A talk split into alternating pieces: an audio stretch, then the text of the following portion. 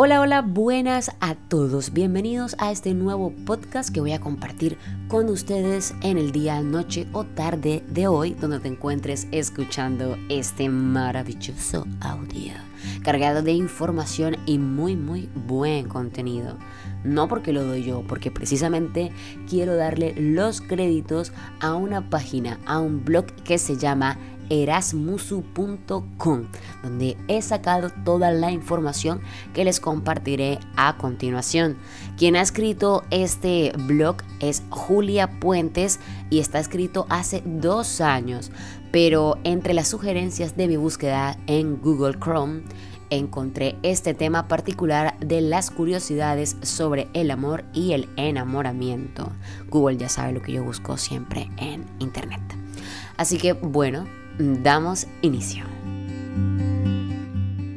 En esta ocasión la escritora Julia Puentes nos dice, el amor es puro, el amor es doloroso, el amor es dulce y el amor es terrible.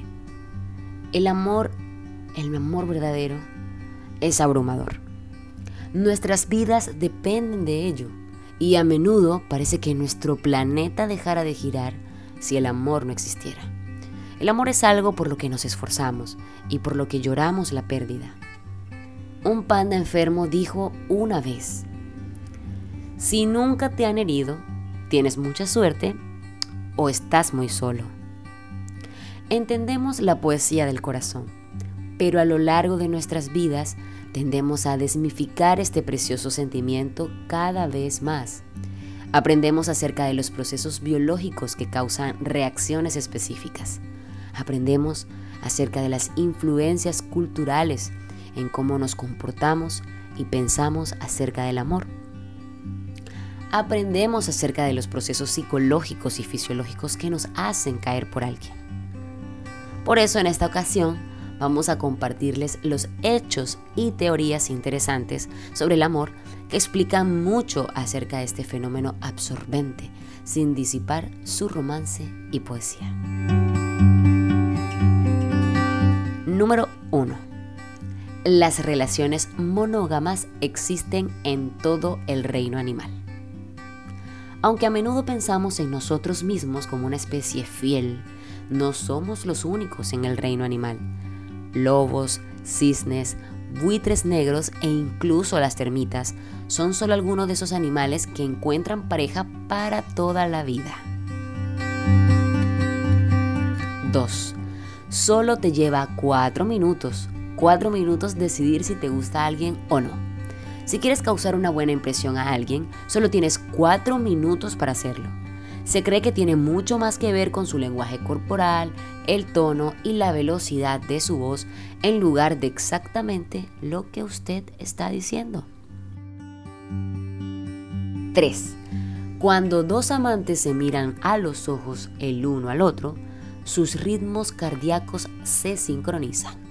Algunas investigaciones extraordinarias han encontrado que las parejas que están enamoradas y vinculadas en una relación romántica sincronizan sus ritmos cardíacos después de mirarse a los ojos durante tres minutos. Enamorarse en el punto 4. Enamorarse tiene efectos neurológicos similares a los de la cocaína. Enamorarse es muy parecido a tomar una dosis de cocaína, ya que ambas experiencias afectan el cerebro de manera similar y desencadenan una sensación similar de euforia. La investigación descubrió que enamorarse produce varias sustancias químicas que inducen la euforia y estimulan 12 áreas del cerebro al mismo tiempo. Las parejas que se dedican frases son más duraderas. Esto es en el puesto número 5. Está bien, está bien. Es bien sabido que dedicar mensajes bonitos de amor ayuda a que las parejas duren más. Y es que este efecto se explica fácilmente ya que cuando uno se encuentra en una relación es fácil caer en la monotonía y salir de ella y hacer que una relación sea más apasionante y duradera.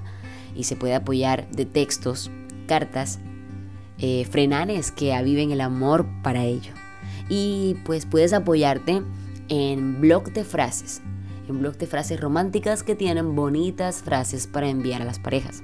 Estos efectos se consiguen tratando de sentir el amor que sintieron a primera vista.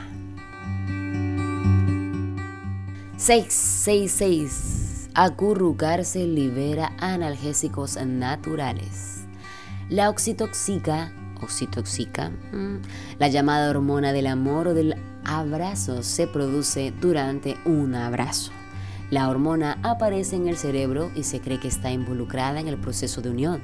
La investigación ha encontrado que una dosis de oxitoxica disminuye significativamente los dolores de cabeza y para algunos incluso hace que el dolor desaparezca por completo después de cuatro horas. Definitivamente vale la pena intentar abrazar y abrazar a la medicina antes de saltar a los productos químicos y las píldoras. 7. Incluso mirar la foto de un ser querido alivia el dolor. Aunque se sabía desde hace tiempo que la presencia de un ser querido tiene mucho que ver con la mejoría de los pacientes, se ha comprobado que lo mismo sucede con la imagen del ser querido. El experimento mostró que cuando los participantes del estudio experimentaban dolor, al exponerse a imágenes de sus seres queridos y a juegos de palabras que distraían, su dolor se reducía mucho más que cuando se exponían a los mismos juegos de palabras que distraían y a imágenes de desconocidos. 8 las personas con el mismo nivel de atractivo son más propensas a terminar juntas. Muchas investigaciones psicológicas y sociales indican que hay un patrón significativo en la forma en que la gente elige a las personas para establecer relaciones románticas. Este patrón se explica por la hipótesis de emparejamiento, que dice que las personas se sienten más atraídas por aquellos con los que comparten un nivel de atractivo o en otras palabras, son igualmente sociables y deseables. Incluso si las parejas exitosas difieren en su atractivo físico, una de ellas generalmente lo compensa con otras cualidades socialmente deseables. 9. Las parejas que son demasiado similares entre sí no son propensas a durar. Como dice el conocido refrán, los opuestos se atraen. Y la investigación demuestra que esto es parcialmente cierto. Las parejas que son demasiado similares o demasiado diferentes tienden a no durar mucho tiempo. Aparentemente siempre tienen que hacer o haber una base de similitudes, pero también tiene que haber cosas que ustedes dos aprendan el uno del otro. Este podcast está dedicado para esas personas que están enamoradas, están en etapas de enamoramiento o están interesadas y les parece bastante interesante poder conocer un poco acerca de las curiosidades de estos sentimientos. Así que bueno, gracias por haberte quedado hasta este momento y por supuesto te invito a que sin dudar, sin dudarlo, me escribas y me digas qué otros temas quieres que quisiera que tocáramos acá. Eh, bueno, no se diga más, me voy, me despido. Otro día podría hacerlo de esta manera. Ah, bueno. Les recuerdo, créditos no son para mí, solo la voz.